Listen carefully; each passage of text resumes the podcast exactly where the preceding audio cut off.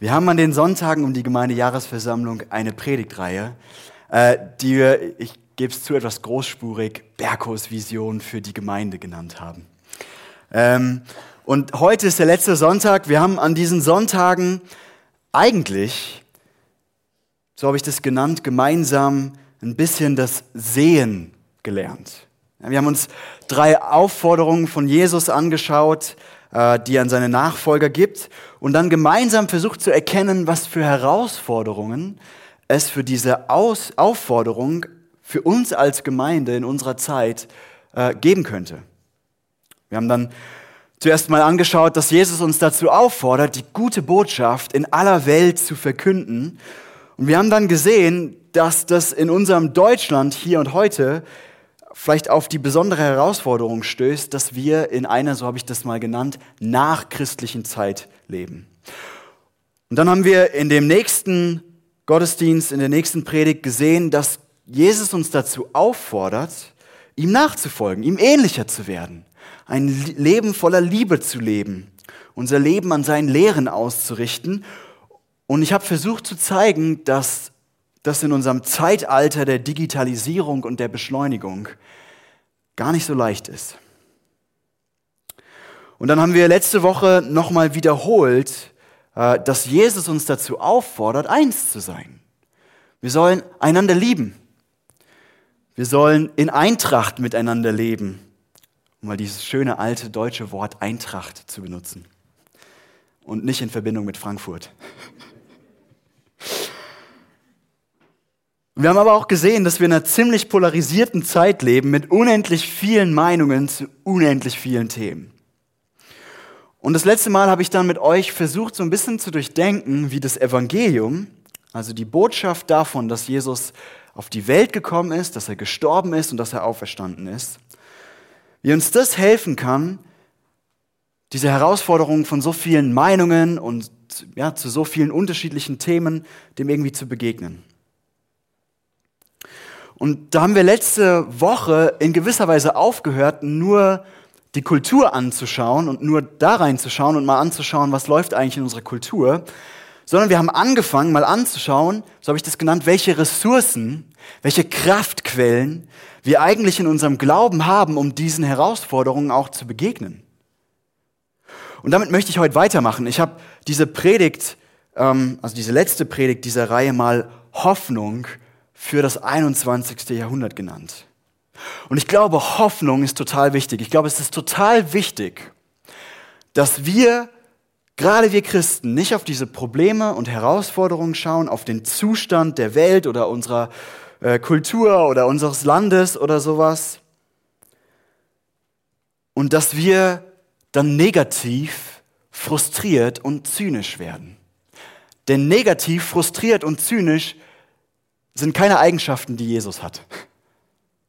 Und so sollten auch wir diese Eigenschaften nicht haben. Ich finde, manchmal entsteht dann so ein Gefühl in Gemeinden, wenn man so über unsere Zeit redet, ja, da ist der Zeitgeist und es wird alles komischer, es ist immer schlechter, es geht alles irgendwie den Bach runter, die Kirchen leeren sich, die Menschen werden immer extremer, die Digitalisierung, unsere schnelle Welt, die machen uns langsam kaputt. Und, und ja, wie gesagt, da gibt es Herausforderungen, aber in Gott gibt es immer Hoffnung. Der amerikanische Theologe Stanley Hauerwas, der hat mal gesagt, jede Generation muss für sich aufs Neue realisieren, dass Gott die Welt regiert. Und nicht, sorry, ich soll nicht ich die Nation, sondern nicht die Nation heißen. Ähm, ja, sehr gut und nicht die Nation.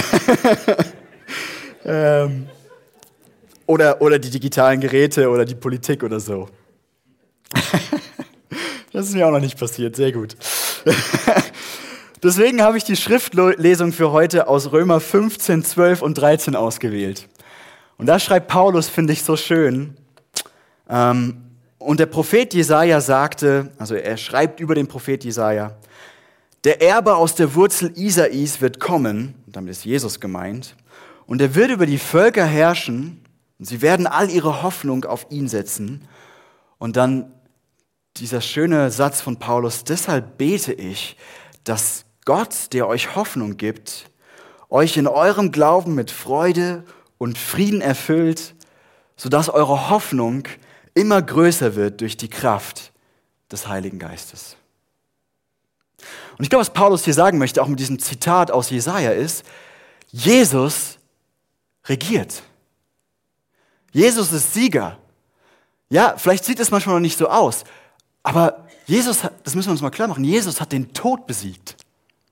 Das ist der Endgegner schlechthin. Und Jesus hat den platt gemacht. Und das heißt, nichts von den Herausforderungen, die es heute gibt in unserer Zeit, ist eine Nummer zu groß für Jesus. Ich meine, er hat sogar den Tod besiegt. Und ich glaube, das ist Grund zur Hoffnung. Ich finde das interessant. Das deutsche Wort Hoffnung trifft eigentlich gar nicht so genau das, was Paulus hier sagt. Im Deutschen heißt hoffen ja so viel wie, ähm, naja, ich bin mir unsicher, aber ich bin optimistisch. So wie ich heute Morgen gesagt habe, ich hoffe, meine PowerPoint ist in Ordnung. Und ihr habt gemerkt, sie war es nicht. Ähm, Hoffnung bedeutet im Deutschen eigentlich so viel wie, ja, ich bin unsicher, aber ich bin mal optimistisch. Aber das griechische Wort, das Paulus hier benutzt, das ist eigentlich viel stärker. Das beschreibt eine freudige Gewissheit dass unser Leben der ewigen, in der ewigen Liebe und Herrlichkeit Gottes und unsere Zukunft in einem neuen Himmel und einer neuen Erde liegt. Ich sage das nochmal. Hoffnung in der Bibel beschreibt die freudige Gewissheit, dass unser Leben in der ewigen Liebe und Herrlichkeit Gottes und unsere Zukunft in einem neuen Himmel und einer neuen Erde liegt. Das ist nicht so ein optimistisches, ich weiß es nicht genau, aber ich hoffe mal. Und wenn es so ist, dass Gott diese Welt regiert, auch wenn es manchmal nicht so aussieht, dann sollten wir damit rechnen, dass Gott überall am Werk ist. Dass er ständig überall um uns herum am Werk ist. Dass wir ihn sehen können am Werk. Und ich glaube, das ist genau das, was ich mit, mit euch heute den Rest der Predigt anschauen will. Ich will anschauen, ich sage mal so, was Gott getan hat und was er tut in unserer Welt, was für Ressourcen, was für Kraftquellen in unserem Glauben stecken, damit wir unserer polarisierten, beschleunigten, digitalisierten und nachchristlichen Gesellschaft begegnen können. Und das ist diese Kraft Gottes, diese unheimliche Kraft Gottes, mit der er uns verändert, jetzt schon, und mit der er einmal die ganze Welt erlösen wird. Und ich habe drei Punkte mitgebracht. Ähm, und man könnte das auch so ausdrücken dass das Dinge sind, diese drei Punkte, von denen ich glaube, dass sie die Kirche und dass sie auch uns als Gemeinde im Speziellen im 21. Jahrhundert stark machen können. Es sind Punkte, in denen ich in unserer Zeit auch einen Aufbruch wahrnehme. Da, da nehme ich wahr, dass Gott da was am Tun ist. Okay, diese drei Punkte. Wir fangen mit Punkt 1. Ich glaube, dass Gott sich danach sehnt, dass wir das Evangelium als Zentrum wiederentdecken. Darüber habe ich letzte Woche schon ein bisschen gesprochen und ich will das heute noch mal ein bisschen ausführen. Also das Evangelium von Jesu Leben, von seinem Tod und von seiner Auferstehung, das ist die zentrale Wahrheit des Christentums, die alles zusammenhält. Ich weiß nicht, vielleicht geht es dem einen oder anderen von euch mal manchmal so, gerade wenn ihr in, in Kirche und Gemeinde aufgewachsen seid dass ihr mal, ihr habt mal was über Gesetze gehört und ihr habt mal was über Nachfolge gehört und dann habt ihr mal irgendwie das Alte Testament und das, und das alles irgendwie so steht so nebeneinander und ist zusammenhanglos. Und man könnte sagen, das Evangelium ist das, was all dem Zusammenhang gibt. Das Evangelium ist das, wo jedes Ding, das Gesetz, das Alte Testament, alles ist damit verbunden. Und es ist auch der Grund, warum wir überhaupt diese Hoffnung haben können, von der ich gerade gesprochen habe. Wir haben diese Hoffnung, weil Jesus gestorben ist und den Tod besiegt hat. Und dann ist das Evangelium nicht einfach nur, ja, ich bin gerettet und darf in den Himmel, wenn ich sterbe, sondern die Rettung, die uns das Evangelium bringt, ist viel umfassender als einfach nur, ich darf in den Himmel. Das soll unser ganzes Leben verändern. Das berührt jeden Teil unseres Lebens. Und das sollte auch alles durchdringen, was wir als Gemeinde machen. Also im Prinzip, wenn jemand kommt und fragt, hey, warum macht denn ihr als Gemeinde das und das? Dann sollten wir in der Lage sein zu sagen, wegen dem Evangelium. Ich übertreibe jetzt mal ein bisschen. Und das ist es, wovon Paulus im Römerbrief schreibt. Ich finde, er schreibt es so cool am Anfang, ähm, Römer 1, 16. Denn ich schäme mich nicht für die gute Botschaft von Christus. Das ist das Evangelium. Diese Botschaft ist die Kraft Gottes, die jeden rettet, der glaubt. Die Juden zuerst, aber auch alle anderen Menschen. Und ich glaube, das ist unsere Aufgabe als Gemeinde, wieder zu entdecken, wie das Evangelium alles verändert. Das ist nicht nur eine Floskel, sondern das müssen wir ausbuchstabieren. Das Evangelium, das verändert unseren Umgang mit Geld. Es verändert unseren Umgang mit Sex und Beziehungen. Es verändert unseren Umgang mit Macht. Es verändert unseren Umgang, Umgang mit Andersdenkenden, mit Fremden, miteinander, mit anderen Generationen. Und wenn das für euch jetzt noch ein bisschen abstrakt ist, habe ich ein paar Beispiele für euch mitgebracht. Im Philipperbrief, im ganzen Philipperbrief geht es im Prinzip darum, dass wir als Christen demütig sein sollen. Und warum? Weil Jesus so demütig war, als er für uns am Kreuz gestorben ist und nicht an seinem Recht festgehalten hat, nicht auf seinen Rechten bestanden hat. Also mit anderen Worten, warum sollen wir als Christen demütig sein? Ja, nicht, weil wir dann irgendwie bessere Menschen sind und uns auf die Schulter klopfen können, auch nicht, weil es ein Gesetz gibt, das uns das sagt, das vielleicht auch, aber in erster Linie sollen wir demütig sein wegen des Evangeliums. Weil Jesus zuerst demütig für uns war. Oder im Epheserbrief, da geht es in Kapitel 4 im Vers 32 um Vergebung. Paulus schreibt, vergebt euch gegenseitig, wie auch Gott euch in Christus vergeben hat. Also warum sollen wir einander vergeben? Ja nicht, weil wir dann bessere Menschen sind, irgendwie uns auf die Schulter klopfen können oder so, sondern wegen dem Evangelium, weil Jesus uns zuerst vergeben hat. Oder im zweiten Korintherbrief, da geht es um Großzügigkeit. Da sagt Paulus, Leute, seid großzügig. Paulus sammelt Geld für eine Gemeinde. Und dann schreibt Paulus, warum wir großzügig sein. Er schreibt, ihr kennt ja die große Liebe und Gnade von Jesus Christus, unserem Herrn, und jetzt kommt's. Obwohl er reich war, wurde er um euretwillen arm, um euch durch seine Armut reich zu machen. Also warum sollen wir großzügig mit unserem Geld umgehen?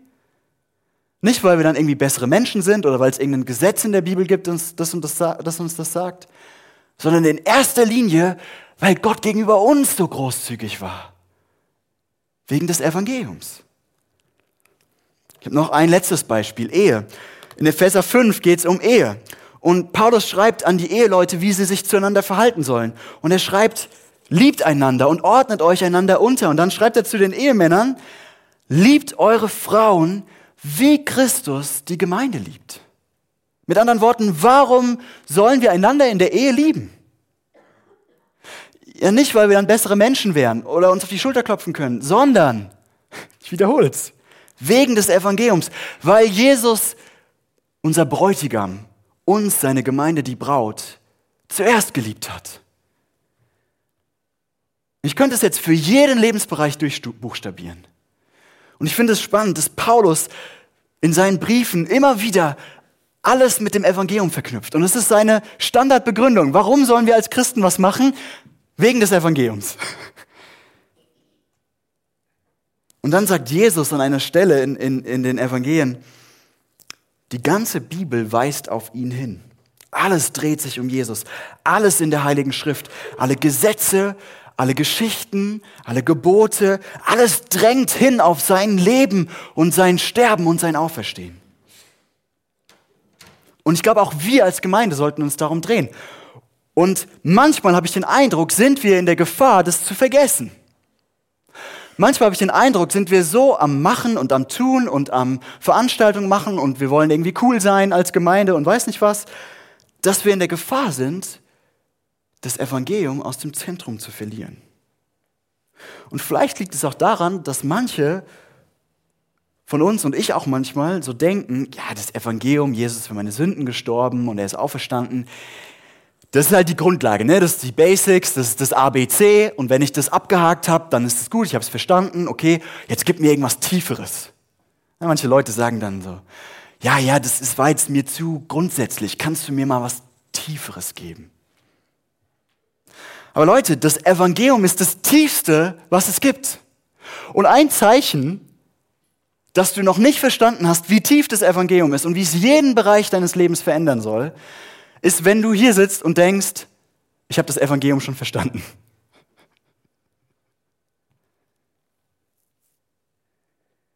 Wir glauben vielleicht manchmal, dass das Evangelium das ABC des Glaubens ist, aber eigentlich ist das Evangelium das A bis Z. Es umfasst alles. Und ich erlebe das bei, bei Menschen, mit denen ich rede. Ich erlebe, dass das, es immer mehr Gemeinden gibt, die das realisieren. Und ich sage mal, die, die sich danach sehnen, dass das Evangelium wieder das Zentrum wird. Das ist, Luther hat das in der 62. These seiner 95, 95 Thesen gesagt. Das Evangelium ist der wahre Schatz der Kirche. Nicht die coole Musik, nicht die tolle Technik, nicht die tollen Veranstaltungen. Das Evangelium ist der wahre Schatz der Kirche. Ich glaube, manchmal ist es alles gut, coole Gottesdienste zu haben, tolle Musik. Es ist alles gut, irgendwie tolle Veranstaltungen zu haben. Das ist wichtig und gut. Aber ich sehe, dass Gott und dass sich immer mehr Christen um mich herum danach sehnen, das Evangelium wieder ins Zentrum zu setzen. Und das wird dann unglaublich Power haben. Wenn wir das in unserem Leben und unserer Gemeinde erleben, wie das Evangelium uns verändert, das gibt Hoffnung. Man könnte es so sagen, keine Kultur ist zu herausfordernd, zu kaputt oder zu fern von Gott für das Evangelium. Hoffnung für das 21. 20. Jahrhundert finden wir, wenn wir das Evangelium als Zentrum wiederentdecken. Und das bringt mich zu meinem zweiten Punkt. Ich glaube, dass Gott uns aufträgt, gute und tiefe Antworten vom Evangelium her auf unsere Kultur zu geben. Ich habe das schon mal gesagt. Ich wiederhole das kurz nochmal. Wir finden, als Christen befinden wir uns in einer komischen Situation. Ja, lange Zeit hatten wir in Europa die kulturelle und institutionelle Herrschaft.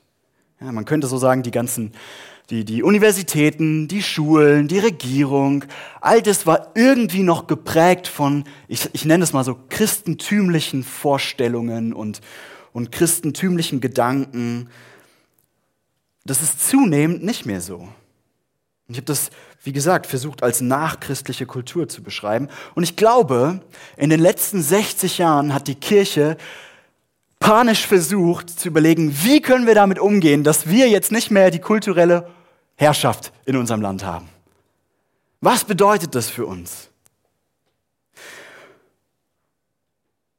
Und das ist zugegeben auch gar nicht so leicht, weil lange Zeit war das so, dass man sich als Christ in der Gesellschaft einfach bewegen konnte und da war kein Konflikt da. Da war irgendwie klar für alle im Großen und Ganzen, ja, man geht irgendwie von denselben Werten aus, man hat irgendwie ähnliche Vorstellungen, ja, ein paar glauben vielleicht nicht mehr an einen, an einen Gott, aber so moralisch zumindestens.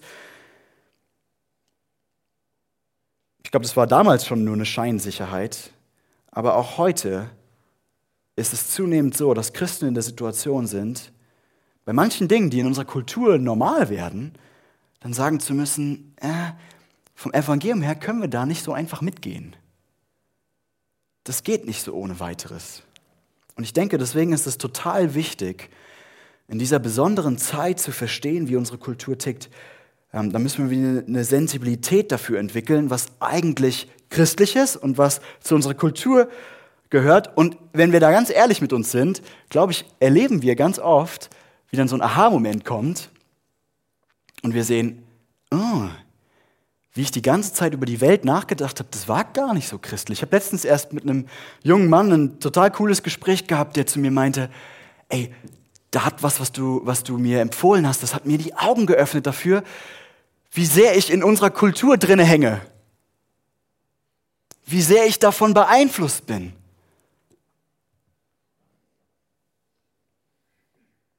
Und das haben wir in den letzten Predigten angefangen. Und ich glaube, es gibt viele Leute und immer mehr Leute heute, denen das auf dem Herzen liegt. Ich glaube, auch da ist Gott am Wirken und weckt das auf in der Kirche, dass wir die Kultur verstehen lernen wollen.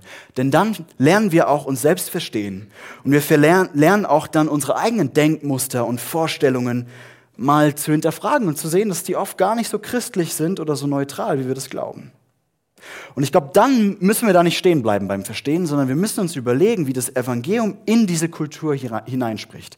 Und das kann sein, dass das Evangelium bei der einen oder anderen Stelle dann anknüpft und sagt, yes, ihr habt was entdeckt, was, wo wir als Christen sagen würden, ja, sehr schön, das glauben wir auch. Und es gibt aber andere Bereiche, wo wir wahrscheinlich sagen würden, ah, da müssen wir widersprechen, das sehen wir anders. Ich finde es interessant, äh, wie oft Paulus dem jungen Timotheus, der ja auch ganz frisch angefangen hat, eine Gemeinde zu leiten, so wie ich, ich lese die Timotheusbriefe gerade oft, um mich inspirieren zu lassen. Und er schreibt, finde ich irgendwie interessant, halte dich an das Vorbild der gesunden Lehre, die ich dir weitergegeben habe, und führe dein Leben in dem Glauben und in der Liebe von Jesus Christus. Immer wieder wird er aufge, aufgerufen, wird Timotheus auch gerufen, halt an der Lehre fest, lass das nicht los. Und dann, in meinen Worten, führe dein Leben in dem Glauben und in der Liebe von Jesus Christus, könnte man übersetzen mit, führe dein Leben im Evangelium. Da haben wir es wieder. Und ich glaube, da brauchen wir klare Lehre, wir brauchen da auch Orientierung, wir brauchen Menschen, die sich wirklich tief Gedanken machen darüber, was das heißt, in unserer Zeit als Christ zu leben, von, von der Bibel und vom Evangelium her. Ähm, ich glaube, das bedeutet zum einen, dass wir gute Fragen stellen müssen, aber es das heißt auch, dass wir gute Antworten geben. Ich habe euch einfach mal ein Beispiel mitgebracht, damit es nicht so abstrakt ist. Freiheit. Freiheit. Klingt irgendwie unschuldig, oder? Freiheit. Wir haben in unserer Kultur eine ganz große Sehnsucht nach Freiheit. Vielleicht kennt ihr diesen Satz. Ja, wir leben in einem freien Land, ich kann machen, was ich will. Freiheit. Das ist ein unheimlich großer Wert. Niemand darf mir vorschreiben, was ich machen möchte. Aber ich glaube, wir sehen auch, und das wäre eine Frage, das wäre, wo wir merken, dass da in unserer Kultur irgendwie auch eine Spannung ist und das nicht so ganz so einfach ist. Wir merken, es ist nicht so einfach mit der Freiheit. Zum einen, glaube ich, merken wir immer mehr, dass unsere persönliche Freiheit auch auf Kosten unserer Beziehungen geht. Ja, also wenn ich niemandem mehr verantwortlich bin, dann habe ich auch keine Beziehungen mehr, die stabil genug sind, dass sie wirklich tief werden können. Und ich treffe immer wieder junge Leute, die den Traum haben, ich will von Land zu Land reisen und Geld verdienen, indem ich irgendwie von Ort zu Ort einfach reise und Bilder mache und, und, und, und, und so. Und, und, und ich will, ja, unterwegs sein, Abenteuer erleben. Und wenn ich mich mit denen unterhalte, merke ich, dass da eine ganz große und tiefe Traurigkeit auch darüber ist, dass die Beziehungen, die die haben, ganz oft total oberflächlich sind. Und es ist kein Vorwurf, es ist einfach nur eine Beobachtung, wie, wie leer vielleicht manchmal dieses Versprechen von Freiheit ist. Und zum anderen steht da einfach auch diese Beobachtung, wir Menschen müssen für irgendwas leben. Wir brauchen irgendwas, um das sich unser Leben dreht. Und das, wofür du lebst, das wird dich nach und nach auffressen. Ich habe hier ein unglaubliches Zitat von David Foster Wallace. Das ist ein Schriftsteller, der ist auch Atheist, also er glaubt nicht an Gott. Und er hat mal Folgendes gesagt. In den täglichen Schützengräben des Erwachsenenlebens gibt es letztlich keinen Atheismus. Es gibt niemanden, der nicht irgendwas anbetet oder wir könnten sagen, der nicht irgendeinen Herrn hat, der nicht irgendwas hat, unter das er sich stellt oder in den Begriffen der Freiheit, der nicht von irgendetwas beherrscht wird. Wir alle beten etwas an. Wir können nur das Objekt frei wählen, sagt David Foster Wallace. Wenn du Geld und materielle Dinge anbetest, wenn du daher den Sinn deines Lebens bekommst, dann wirst du nie genug davon haben. Das ist die Wahrheit. Bete deinen Körper an und deine Schönheit und sexuelle Attraktivität und du wirst dich immer hässlich fühlen. Und wenn die Zeit und dein Alter sich zeigen, wirst du eine Million Tode sterben, bevor sie dich beerdigen. Bete Macht an und du wirst dich schwach und ängstlich fühlen.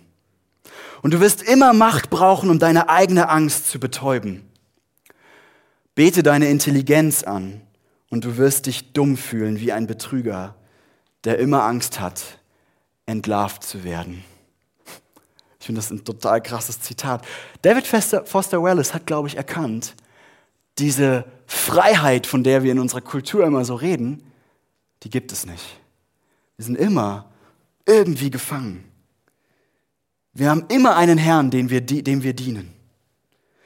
Und dann wäre unsere Aufgabe als Christen in unsere Kultur hineinzufragen, ist das wirklich so, dass wir immer so frei sind, wie wir uns das oft denken? Und welchen Preis bezahlen wir vielleicht für diese Freiheit? War das wirklich eine Befreiung, als wir uns in den äh, 68ern losgesagt haben von all den Regeln und den engen Überlegungen? Oder haben wir uns nicht vielleicht einen anderen Herrn einfach nur gesucht? Kann man überhaupt wirklich frei sein ohne Herrn oder etwas, für das wir leben? Und wenn nein, dann wäre unsere Frage an die Kultur ja vielmehr die, unter welchem Herrn sind wir denn eigentlich am freisten? Welcher Herr gibt uns denn eigentlich wirklich die größte Freiheit? Wir haben gesehen, Macht, Geld, dein Körper, deine Schönheit, all das ist ziemlich ungnädig als Herr. All das wird dich auffressen. Und dann können wir an das Evangelium erinnern und können sagen, beim Herrn Jesus gibt es Freiheit, weil er gnädig ist. Und wenn du seinen Vorstellungen und Anforderungen mal nicht entsprichst, gibt es Gnade. Ist das nicht eine viel höhere Form von Freiheit? Ist das nicht nur Freiheit von dieser Last, immer irgendwas gerecht zu werden, sondern auch Freiheit für etwas? Wenn Jesus dein Leben, in deinem Leben Herr ist, wenn er dein Leben beherrscht, dann ist er dein König und du musst dich nicht mehr um dich selbst drehen, weil du musst dich nicht mehr die ganze Zeit um dich selbst kümmern.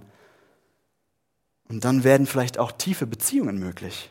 Also, was ich damit sagen möchte, es geht nicht darum, den Leuten irgendwie Lehre aus der Bibel um die Ohren zu hauen, sondern es geht darum, auch einzuladen, zu sehen, wie in Jesus eine höhere, eine schönere, eine tiefere Erfüllung all ihrer Hoffnungen liegt. Also ich glaube, Hoffnung im 21. Jahrhundert finden wir da, wo wir vom Evangelium her gute Antworten auf unsere Kultur finden und sie liebevoll hinterfragen. Und drittens, ich glaube, dass Gott die Gemeinden herausfordert, vom Evangelium her neue, ich nenne es mal soziale Formen oder, oder gemeinsame Lebensrhythmen zu entwickeln.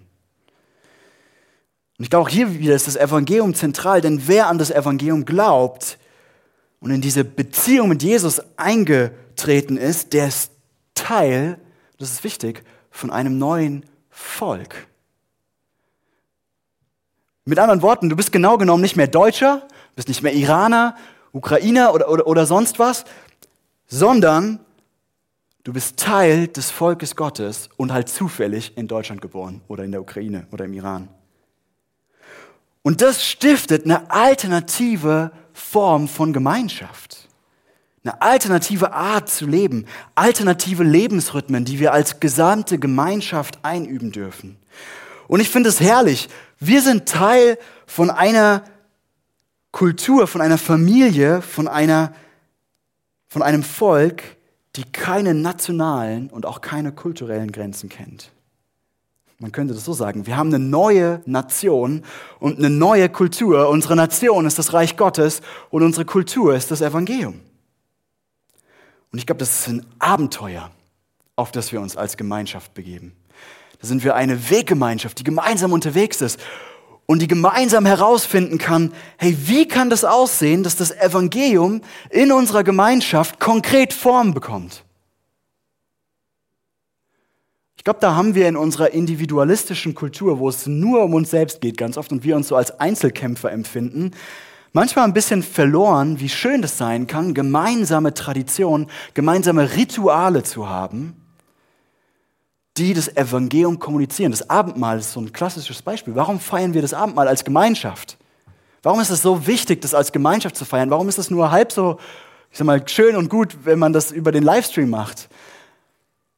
Weil es ein gemeinschaftsstiftendes Ritual ist, wo das Evangelium greifbar wird. Ich habe hier mal ein paar Fragen mitgebracht. ähm, die uns beschäftigen müssen, glaube ich. Wie verändert das Evangelium, wie wir als Gemeinschaft mit anderen Meinungen umgehen? Da habe ich letzten Sonntag mal angefangen, drüber nachzudenken mit euch. Wie, wie gehen wir als Gemeinschaft mit, mit Streit und Verletzungen um? Vom Evangelium her. Gibt es Orte, die wir einrichten müssen, Zeiten, die wir einrichten müssen, die zur Seite gestellt sind dafür, dass dort Versöhnung stattfinden kann? Ich finde es schön. Ähm, es gibt viele kirchliche Traditionen, wo das Abendmahl auch wirklich Versöhnungsmahl ist. Und es im Abendmahl eine Zeit gibt, wo man aufeinander zugeht und, und, und um Vergebung bittet. Wir brauchen solche gemeinsamen Räume. Wie verändert das Evangelium, wie wir als Gemeinschaft mit Zeit umgehen? Wie gehen wir mit unserer Freizeit um?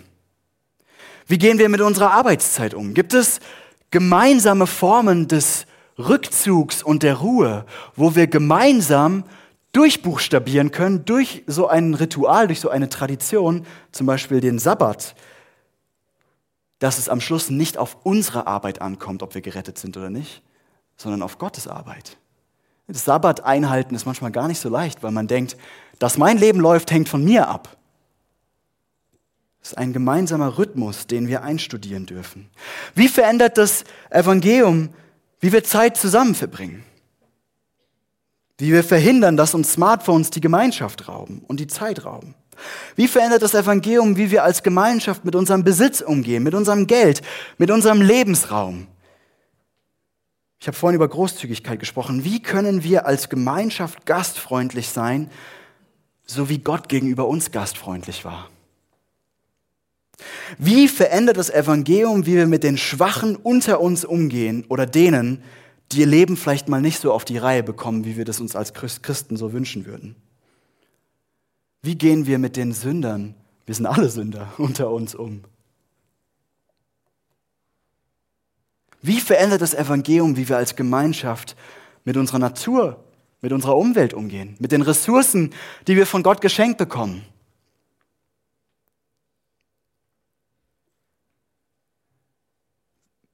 Am Schluss steht da, glaube ich, diese Frage, welche Rhythmen, welche Lebensrhythmen, welche Traditionen, welche Rituale brauchen wir als Gemeinschaft, damit das Evangelium in allen Bereichen in unserer Lebensweise Ausdruck bekommt.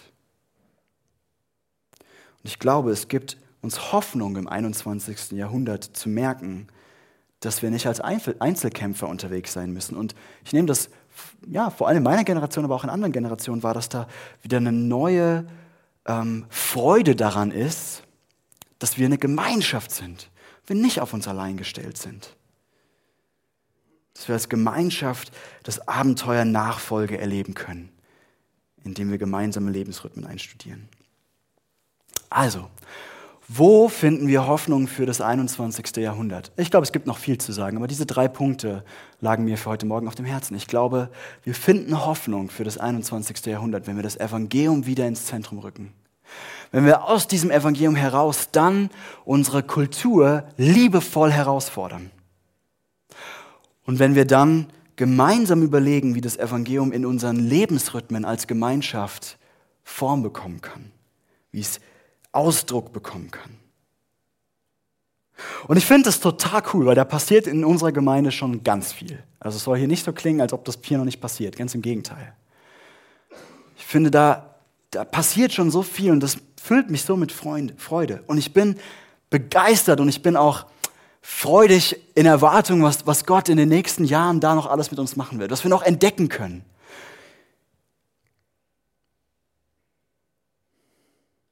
Ich glaube, das Evangelium und alles, was es bedeutet, sollte uns mit unglaublicher Hoffnung füllen. Gott ist immer noch König. Er hat alles in seiner Hand. Er hat den Tod besiegt und deswegen sind ihm auch die Herausforderungen unserer Zeit keine Nummer zu groß. Und in ihm haben wir diese unendlich mächtige Ressource der guten Nachricht des Evangeliums. Und ich will das nochmal so nachschieben. Äh, zum Abschluss. Ich habe das Gefühl, manchmal haben wir in unseren Gemeinden so eine Kultur der Kritik. Ich meine das nicht böse. Kritik ist wichtig und gut. Aber das geht schnell, frustriert zu werden. Dass nicht alles so läuft, wie es sein sollte. Und dass der Pastor das nicht so macht, wie ich mir das wünsche. Und dass das schon wieder nicht funktioniert hat und das schon wieder nicht funktioniert hat. Ähm, Und auch als Pastor, glaube ich, ist die Gefahr groß, dieses unheimliche Ideal, was wir alles machen müssten und könnten, vor Augen zu haben. Ständig damit beschäftigt zu sein, was man noch machen muss. Das kann einen manchmal ganz schön aufreiben. Und hier ist wieder das Evangelium so zentral. Ich weiß, ich sage es heute oft, aber das Evangelium sagt, gerettet sind wir nicht aus unserer Kraft heraus. Gerettet sind wir aus der Kraft unseres mächtigen Gottes heraus. Und wenn unsere Gemeinde mal nicht 100% so läuft, wie die perfekte Gemeinde sein sollte, obwohl unsere Gemeinde schon relativ nah dran kommt natürlich, dann lasst uns gemeinsam das Evangelium leben. Zu unserer Gemeinde sagen, in unserem Herzen ihr das vielleicht zusprechen. Du bist nicht gerettet, weil du perfekt bist weil du alles immer 100% auf die Reihe kriegst. Du bist nicht gut in Gottes Augen, weil du es immer perfekt machst, sondern du bist gut, weil Gott alles für dich gegeben hat. Das ist wichtig. Und daraus, glaube ich, erwächst eine Haltung, in der wir nicht panisch irgendwie versuchen müssen, die perfekte Gemeinde zu sein, aber in der wir voller Freude und Zuversicht in die Zukunft gehen können, mit Hoffnung, dass Gottes Kraft auch bei uns am Wirken ist. Amen.